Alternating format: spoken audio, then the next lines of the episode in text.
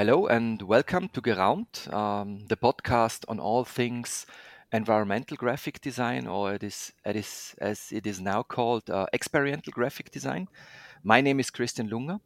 I'm a service designer and information designer, and today we have a, a very interesting conversation ahead of us, an English one, as you can hear, uh, not a German one. Um, the conversation will be with uh, David Jorritsma. Um, he's from Canada, uh, from Burlington uh, especially, and he's, let's say, the creator and the founder of SignAgent. Um, for those who don't know SignAgent, SignAgent is a software that helps us designers and different kind of companies that have to create, uh, to manage, and to organize their signage um, in projects or within their company to do exactly that. And it's a very helpful software. We are using it in our daily work.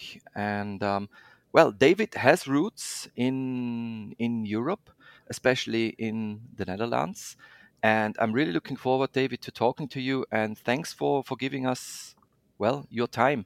I think it's early in the morning uh, where you are uh, situated because it's about four o'clock here in Austria.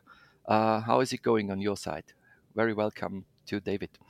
Oh yeah, thank you so much. I'm yeah, it's uh, it's nine fourteen here, so in the morning. So yeah, but it's not not super early. So I, I normally like to get a good start at the day. So so um, well, the the first questions we we we know each other for some time now, and we already talked a lot about uh, about SignAgent. Um, but one question that always interested me a lot is, uh, and we've never talked about that, uh, how SignAgent actually came to be. So, why did you have that idea? And sometimes, maybe the, the most important question is not about having the idea, but how did you actually decide to actually spend time and to develop a software like SignAgent? Okay, yeah, I guess um, depends on how far how far do you want me to go back. I can go from I can sort of do the abbreviated uh, version of it, um, which so I mean I started uh, in high school just as a normal high school student. Um, I really leaned into uh, arts and uh, architecture and drafting, um, and then uh, from there, um, you know, I could have gone into a four-year co-op uh, in architecture, but I thought that you know that was a little too committed uh, to to do that, uh, or I could do a one year art fundamental course, and um, the art fundamentals course I, I got into, and one of the classes there was a graphic design class um, amongst you know the the other classes were like painting and figure sketches and all that stuff. Mm-hmm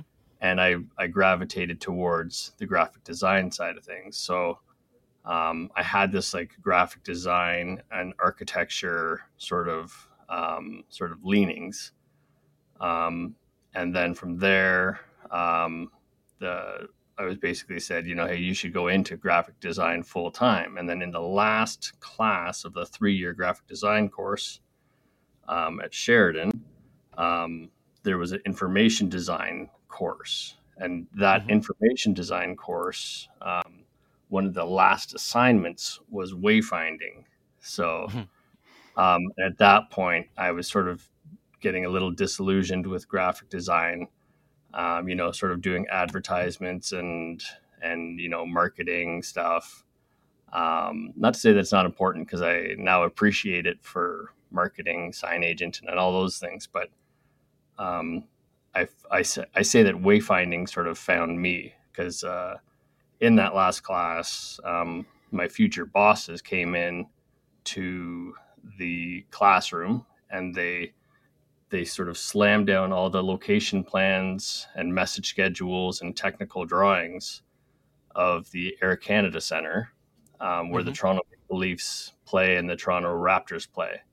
And I was like, oh man, I want to work for those guys. So I went basically went and worked for them uh, right out of um, uh, right out of college, um, and then my first course there, or sorry, my first um, day there, they're like, "Hey, you're the new guy. Go sit, go sit in this room, and sort of be a fly on the wall." And and in that that room, they were discussing the standards of how they document things, right? So even even in the college course, it was I was trying to figure out how to do location plans where the information from the message schedule is is uh, connected in a, in a way, right? So that I'm not yeah. wasting an effort. I, I, remember David when when we talked when we met for the very first time when we talked for the very first time you actually were still doing uh, strategic work you know doing positioning plans doing analysis of premises so basically you're one of the let's say you, you your story kind of is one of the seldom ones where a professional within the discipline develops a software for other professionals and for the premises, of course. Yeah.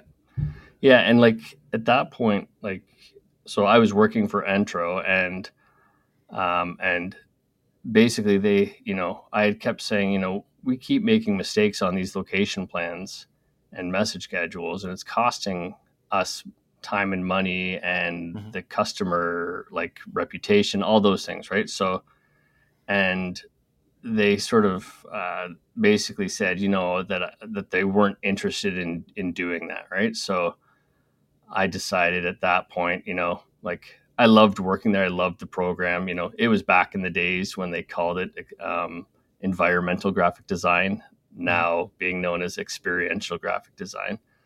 Um, but it was great. And uh, so I ended up, you know, um, leaving there after five years of commuting from Burlington to Toronto. Um, and then from there, I went on to uh, subcontract at the city of Burlington for a little bit, helping them actually build their um, exterior wayfinding program. Um, but then I also sub consulted for companies like as you were mentioning, and mm-hmm. um, and I, I just assumed that these companies would have good systems as like not as well, but I, I assumed they would have good systems, right? So I, I went and did some work for 212 Associates in New York, mm-hmm. Um, and they were doing the same thing, like the the FileMaker, uh, Illustrator, um, and no connection, right? So um, and then I, I, met with Klory Van den Eyden, um, which was now which was actually bought by Entro later on, and they were doing the same thing. So I started realizing that this is not like it's a systemic thing where the our industry was underserved by technology. So that's at the point where I was like, okay, I uh, I now have to, you know, build the system, right? Mm-hmm. So it's like there has to be a better way and then I looked to see a better way, and there wasn't a better way, and I, I guess naively jumped into being like, well, it's it's it's worth it, and I think uh, I think it definitely is now, but you know, it yes, was it's definitely been a, a, a challenging um, a challenging course for sure.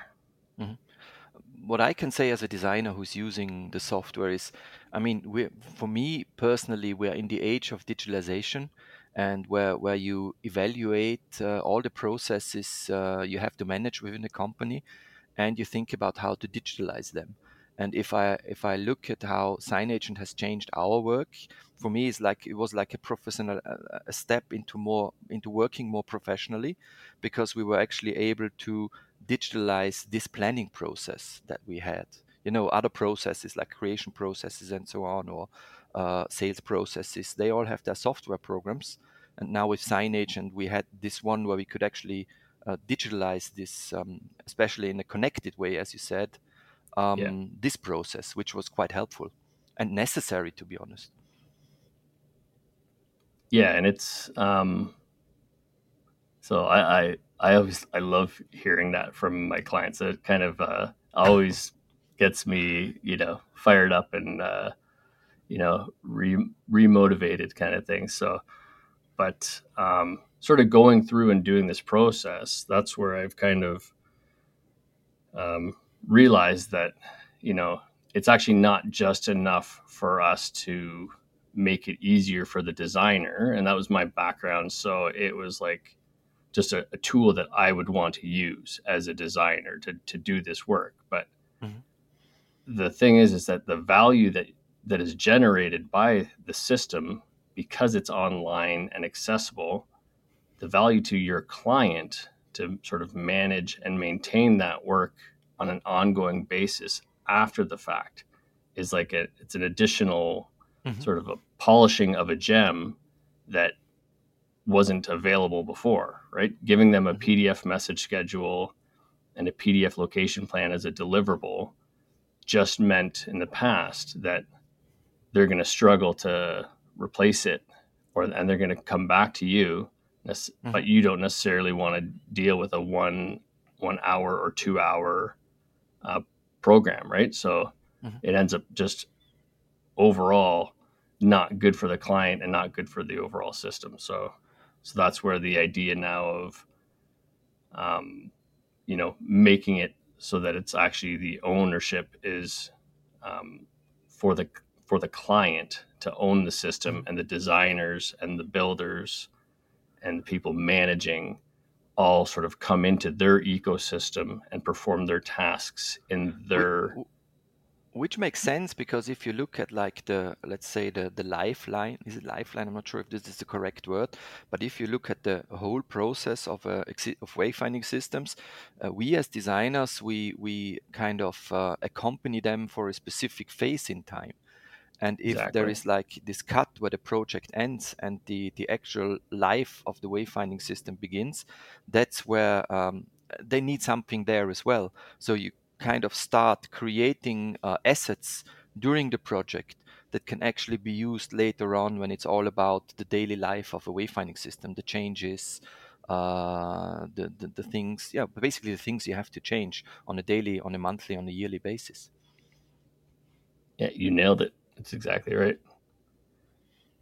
Yeah, and in the past, it was a very, it was a, it was, wasn't a myopic approach because we were still trying to do to make the best system that would be want to be used and you know design like mm-hmm.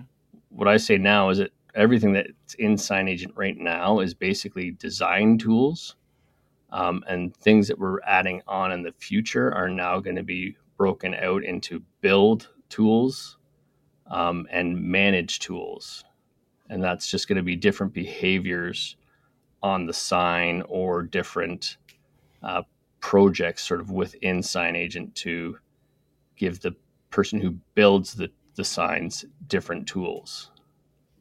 Mm-hmm. If you're talking about building the signs, you're talking about the fabricators? Yes. Or are you yeah. seeing the designer as part of, let's say, the, the building system? Um, it would be yeah the fabricators. So the fabricators. we kind of we kind of looked at the um, the nomenclature of what what sign fabricators or sign design like builders or you know the different ways that they're known that industry and we decided to sort of group it into a a more of a a, a friendly term that is build right so you build the mm-hmm. signs mm-hmm. and then design the signs and it kind of makes sense with um, the design build um, system uh, there's some companies that will design and build and so we basically just said, okay, well, you know, you can be a design, you can be a build, or you can be a design build. Mm-hmm. And then you can also potentially have a managed contract with the client as well, right? So, what is the managed contract? Um, well, if, say, for a hospital, right, they may not have the staff okay. um, to handle the management of a wayfinding system. So you may have a contract with the mm-hmm. client to manage the their project or manage the wayfinding for the hospital. So issues and queries would go mm-hmm. to you to do that. And so we're trying to give them the tools to facilitate that, right? So they're they're getting if they're using SignAgent, they can basically work with the design professionals they can come to you and say okay we need you to design the new uh, a new wing we're, we're, building a new wing and we need the wayfinding to be integrated into our previous wing so then they could give you permissions to um, their their organization. You do the work in there. You submit the signs to be um, ordered, and that's the thing that we're working on right now is actually being able to order signs mm-hmm. um, in the system, and then it goes to the builder, and the builder then is able to, in a different view of a, it's like a Kanban view or, or a sort of an agile view where they can actually say, you know, we've received the order, we're working on the order, and we've mm-hmm. completed the order. And then inside the working on the order, they'll even be able to go even further to to say, well, this is a you know it's a Sintra sign, so we need to cut we need to cut it as the first phase. Then we need to apply the vinyl, then or we need to paint it right, and then we need to apply the vinyl, and then we need to right. So all of those mm-hmm. things they can break it down per sign type the the processes that are required, and then they can basically similar to yeah agile. Uh, are you familiar with? Mm-hmm. Yeah, so they'll be able to then take the basically the project management, saying, okay, these signs are now being cut, these signs are now being painted, these mm-hmm. are now being applying vinyl, and now they're. That's actually a, a feature uh, for those who have never had a look on SignAgent. There is a feature where you can actually build your own uh, workflow uh, with specific folders, and you can move all the signs that, let's say, you have a, a premises and manage it with let's say 5000 different signs and you just uh, the normal way within a project how we perceive is that as soon as the project starts it gets different kind of time frames you know uh, and so within signage, and it's really easy to to manage like different ki- time frames this set of signs is within this time frame and this set of sciences within another kind of workflow. Uh, and this is like has reduced much of the craziness of a project uh, if you compare it to managing every that with Excel and Outlook and InDesign or Illustrator. So everything yeah. is really included. That was really, and it's not that's not even just from a designer's point of view, but this is everybody who deals with science actually has the same workflows. So the title designer or facility manager is just like a, a detail. Actually, they all have the same processes to manage. Yeah, yeah. There's there's a few things that were like maintenance protocols and stuff like that that we'll be adding into the manage functions. Mm-hmm. So you you you did um, a change in your branding uh, some time ago. I, I realized.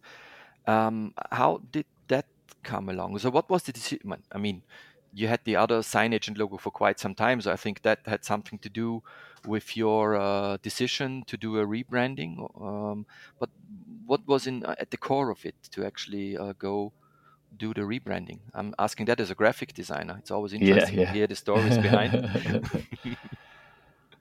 so yeah, it was definitely um, the the original SignAgent logo is basically a um, it's an S made with arrows, and it sort of weaves through, and it's a bit like a like a synchronization um, logo, right? Like it, it's kind of like you, you, see one side and the other side syncing, um, and we, we realize that we don't synchronize anymore, right? It, before it was the you remember the the um, FileMaker and InDesign, right? Command Shift one, switch, or, or is it Command Shift two, switch to the other one, Command Shift two, sync, right? And then and then you can maybe go go uh, get an espresso and then come back and it's done, right? So we kind of had that system, and that was actually the the logo was something I designed myself as a as a graphic designer, um, and um, really the, the issue was is that we never built a brand around it. It was just a logo. And, um, you know, I've hired, um, I actually, we have one graphic designer other than myself on staff. So we have marketing and sales and success and, you know, development and, mm-hmm. and yeah. So, but no, no designers. So it was, I, and being a graphic designer as the the owner and president of a company, my attention to detail was kind of like I would say too many times, like, "Hey, I, I, think I just threw up in my mouth when we when somebody tried to come up with a, a solution that would be a marketing piece, right? Because they're sort of pulling it out of a hat. Like, what what what can we do to this, right? So I was like, we we really need a system that is sort of templated and and sort of has um, the proper um, you know this is the cap height, this is the spacing, this is the you know the leading and the, all that stuff sort of developed and protocols to follow so that it's much harder for non-design people to sort of shoot themselves in the foot, right? Mm-hmm. Um, and then so that's when we say, okay, well, if we're gonna do that, do we do that around the existing logo? No, it doesn't really match um, uh, what we do anymore. So then um, we had worked with J2, um, which is actually a sister company of uh, Exit Design out of Philadelphia, who's a client mm-hmm. of ours, and um, we worked with them, and we came up with the idea of sort of three triangles coming together, converging, um, mm-hmm. with the different colors representing manage, design, and build, and then they sort of all point. They, they sort of come together with the triangles, but the way that we situated them is that they're actually pointing uh, visually they're all they always point in the same direction three ways but the way that it was orientated it's sort of pointed as an arrow pointing to the right or to forward so and it was like the tagline being lead the way which mm-hmm. um, was basically an imperative to our design firms and like basically we want to give the tools to the owner to help them lead the way, help designers lead the way, help, you know, everyone basically lead the way so that people don't get lost in, in wayfinding situations.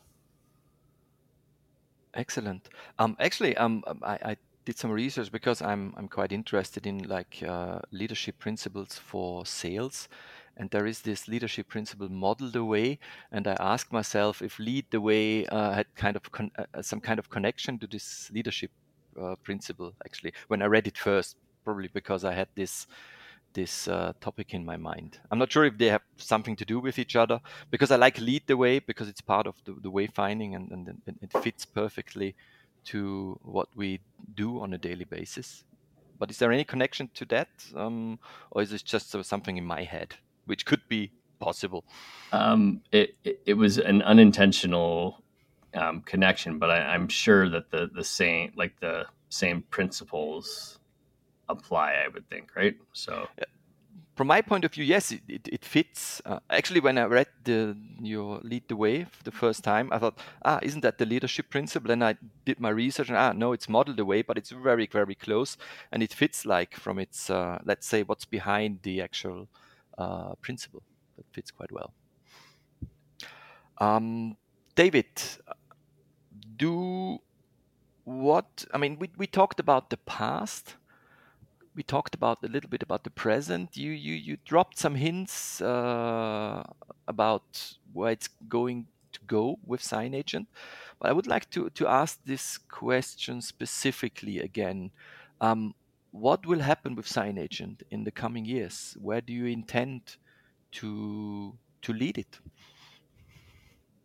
Yeah, so we've actually been using um, a shape. It's called the Shape Up methodology recently. We've actually switched to it. So prior, we were doing a um, we were doing an agile sort of workflow, and we've switched to Shape Up, which is actually a 37signals um, um, sort of protocol, if you will. But basically, what they're saying is that we're we're we're actually not building a roadmap that we are sort of forced into now. I guess is a is a long way to go around to ask to answer the question. Um, so the roadmap is basically six weeks or eight weeks at a time, and okay. then we basically determine uh, what we want to do in those uh, eight weeks, and then um, put a value on it bet on it. You can look you can look it up later on. There's actually there is actually a book on that as well, so that maybe could be one of the uh, recommendations there. But um, the things we're we're currently working on right now and will be like shipped uh, will be done sort of sooner are like being able to order signs in the system. Mm-hmm. So taking a state and converting it to an order, um, and then working with the builder and the um, you know working with the builder to get a price. Once you've confirmed the price ordering it through the program.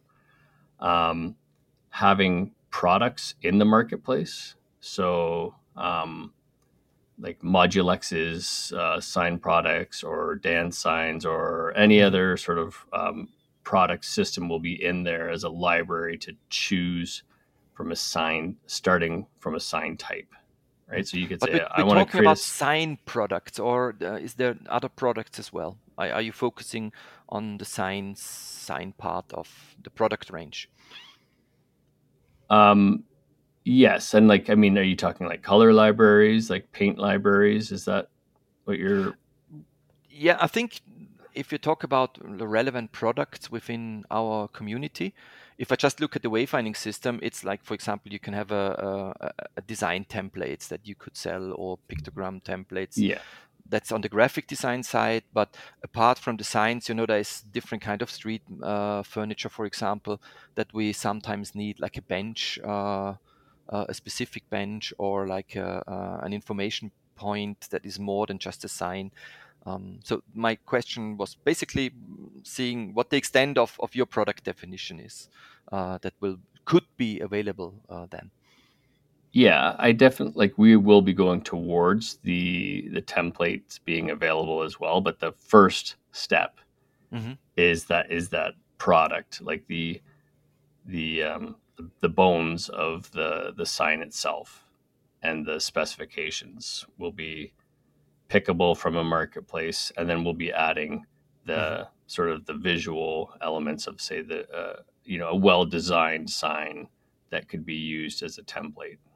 Mm-hmm. Um, and then um, an installation app, so uh, an Android and iOS compatible um, app specifically for installing signs is is being worked on um, actively right now. Mm-hmm. At the moment, the app is available on Apple systems. That is, is that correct? It's like the ones we use for the uh, uh, for the sign uh, for the location audits. Yes, that's right. Yeah, and th- so that one's that one will still exist, but that one is yeah, it's um, iOS only. Mm-hmm. Um, yeah, but we've been developing also, you're one. doing a specific one just for the installation process. Yeah, that's I'm looking forward to see that. That sounds interesting. Um, to see what kind of features you actually have thought about uh, within this app. So, what kind of problems you're going to solve uh, with this app?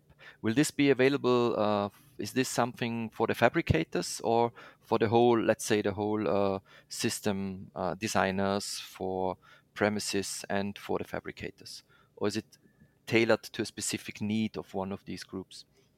Yeah, it, it's it's tailored towards the builder, but really mm-hmm. it, anybody can invite be invited to it, right? So, mm-hmm. um, so the, the process is really um, to, to basically say that these signs need to be installed, or after they're built, the natural progression would be to have the signs installed, um, and then once they're need to be installed, we're giving uh, them the tools to sort of invite anybody in, and it's actually the the charge is not to the user, it's mm-hmm. to the sign. So oh. so somebody will pay for the sign to be installed, and that way we don't have to have um, like a mobile license per se mm-hmm. inside that installation app. You can be invited to it, and you can then do it. So we, we have many design or we have many build firms that they'll use subcon- subcontracted installers. And the the complaint is like, well, these these installers don't use um, Apple and they also don't want to pay the subscription fee for um, the product, right? Mm-hmm. And you have to sort of um, enable, disable um, users, and it's it's a real sort of um, it, just pushes the the complication further upstream, but into user management, right? And so what we're trying to do now is say, okay, well let's let's get the user management out of it. We'll make it easy. You have you know 50 signs that need to be installed. You order the you order the installation. It creates a new project in SignAgent um, and moves the signs into that project. And then that project basically says people inside this project do, do not need to be uh, full time users, basically. Mm-hmm. And then they can install till their heart's content, giving them the tools to, you know, photograph the sign, make notes, and all that information. Mm-hmm. Um, and it's, it's very much going to be just inside that project, right? So mm-hmm. um, they won't be drinking from the fire hose of seeing all of the sign templates. It's just the signs that are in the um, in like inside that those projects that they will see. There is one question that is on my mind. I just wanted to ask you um, because at the I know it's you have this powerful design tool implemented in SignAgent where you can automate the creation of designs. Um, and I, I, I've just wondered lately. I mean, AI is like everybody's talking about it and you you basically you can't open a software where there hasn't popped up a AI named feature within the software. So I was just wondering because um, if I look at, at, the whole management element uh, and creation element that can be handled within SignAgent, I really I wondered if this is something you were looking at as well within your six or uh, six week time frame, or maybe uh, with the time frames uh, beyond. Is that something you you you, you were thinking about, or did you say let's let's have the hype with the other ones? We're concentrating on other things right now. Maybe later on. Like AI in general is yes AI. Let's say I just giving you an example with Evernote. I mean, before there were some organization tools of notes within Evernote. Yeah and and once AI, everybody was talking about AI. I opened Evernote after an upgrade. At least it felt for me like that. And suddenly, certain features just had the little add-on AI uh, organization of notes. Yeah, uh, and yeah. I was wondering if, if you were thinking about how can AI be implemented in SignAgent to automate processes or to improve certain processes. Is that something you have on your mind? Is that on your basically on your roadmap at the moment? Um, I would say that it's definitely on our mind. Um, it's not in our the current sort of shape up um, roadmap, but it's definitely it will you know happen eventually. I think that we're the really to me it's the the marketing. Um, yeah, we're still working towards the really getting the tools for the the ordering of the signs and then the mm-hmm. the marketplace in there and once once that sort of has settled then we'll we'll sort of look at those types of things as well and like mm-hmm. we're you know we're looking at uh, integration with Revit as well and you know those types of tools mm-hmm. um, and really it's it's a matter of finding and establishing sort of a, a good routine that works for both, right? Like, mm-hmm. um, I, I sort of say like Revit is like trying to kill a fly with a sledgehammer when you're trying to document uh, wayfinding because you know you, you need you need to be able to act and react really quickly when it comes to signage and wayfinding. Um, and if you're reliant on a you know a, a tech that um, you know Revit tech to be able to make a change so that you can update a sign message in your um, you know in your database mm-hmm. to get it done right you you end up reacting far too slow when if you you know if you if you're using SignAgent it's you know if you can internet bank and you uh, understand your wayfinding system you should be able to use SignAgent mm-hmm. Um, and so that's what we're trying to build it. So we want to build out these tools that, you know, help, um, you know, help people do that. So when we do the Revit, we don't want it to be more complicated and and sort of raise the the technical um, mm-hmm. issues for the for the user, right? And so, but AI certainly we're we're keeping an eye on it and but not not actionable at this point. You mentioned a reading tip, um, the one about uh, how, basically how I understood it is about how you, it's a it's a book uh, that shows you a different way on how to plan ahead. Uh, is that correct? Because I, I did I didn't yeah. know the book you mentioned. Which book is it, and what's it about? Yeah, so it's it's called Shape Up, or I think it's called the Shape Up methodology, mm-hmm. and it's um, by 37signals. So the the makers of Basecamp.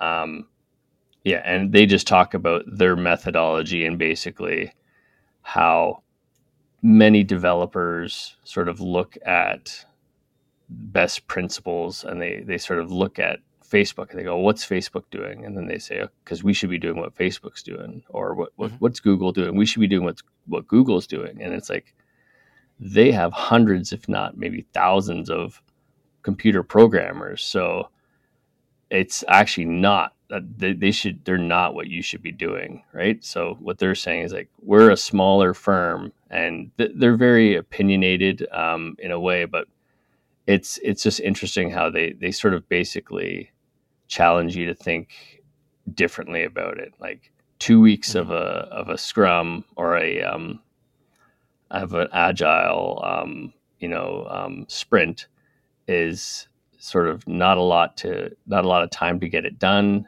and then you have to implement it um, and then you're sort of moving on and you're you're constantly doing this um, process and then you're also not letting the, the programmers basically really um, get a true understanding of what they're doing. They just become sort of code monkeys and do what they're told to do. Mm-hmm. Um, and and this other process is like you have six weeks to do this. This is the main. This is what we needed to do. This is the main pathway of what needs to be solved here.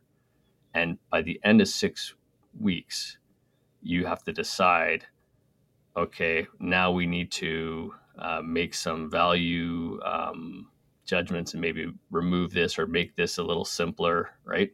Um, but in six weeks, you're you're pushing it, and then there's a two week cool down where you basically work on bugs and um, sort of other interesting um, pursuits, such as looking at different technologies and and doing it that way. So. Mm-hmm we've been doing it for a few, um, I think, a few cycles now, and we're starting starting to take some good traction. So it's it's good. Mm-hmm. Excellent, thank you.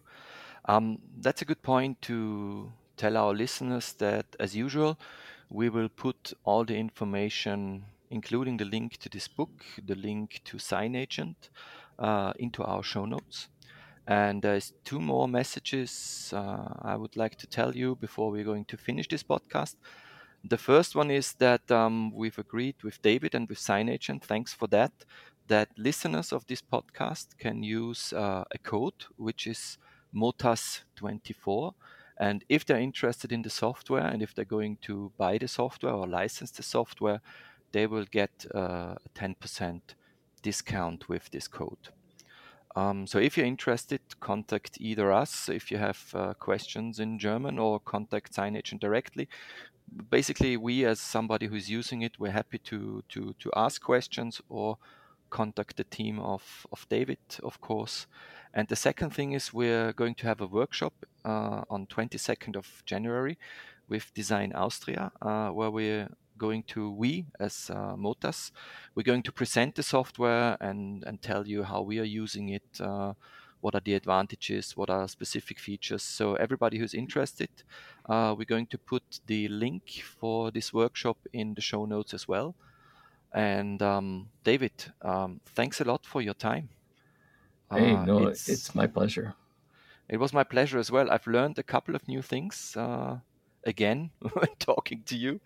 Um, thanks a lot for your time, yeah. and uh, I'm going into the weekend now.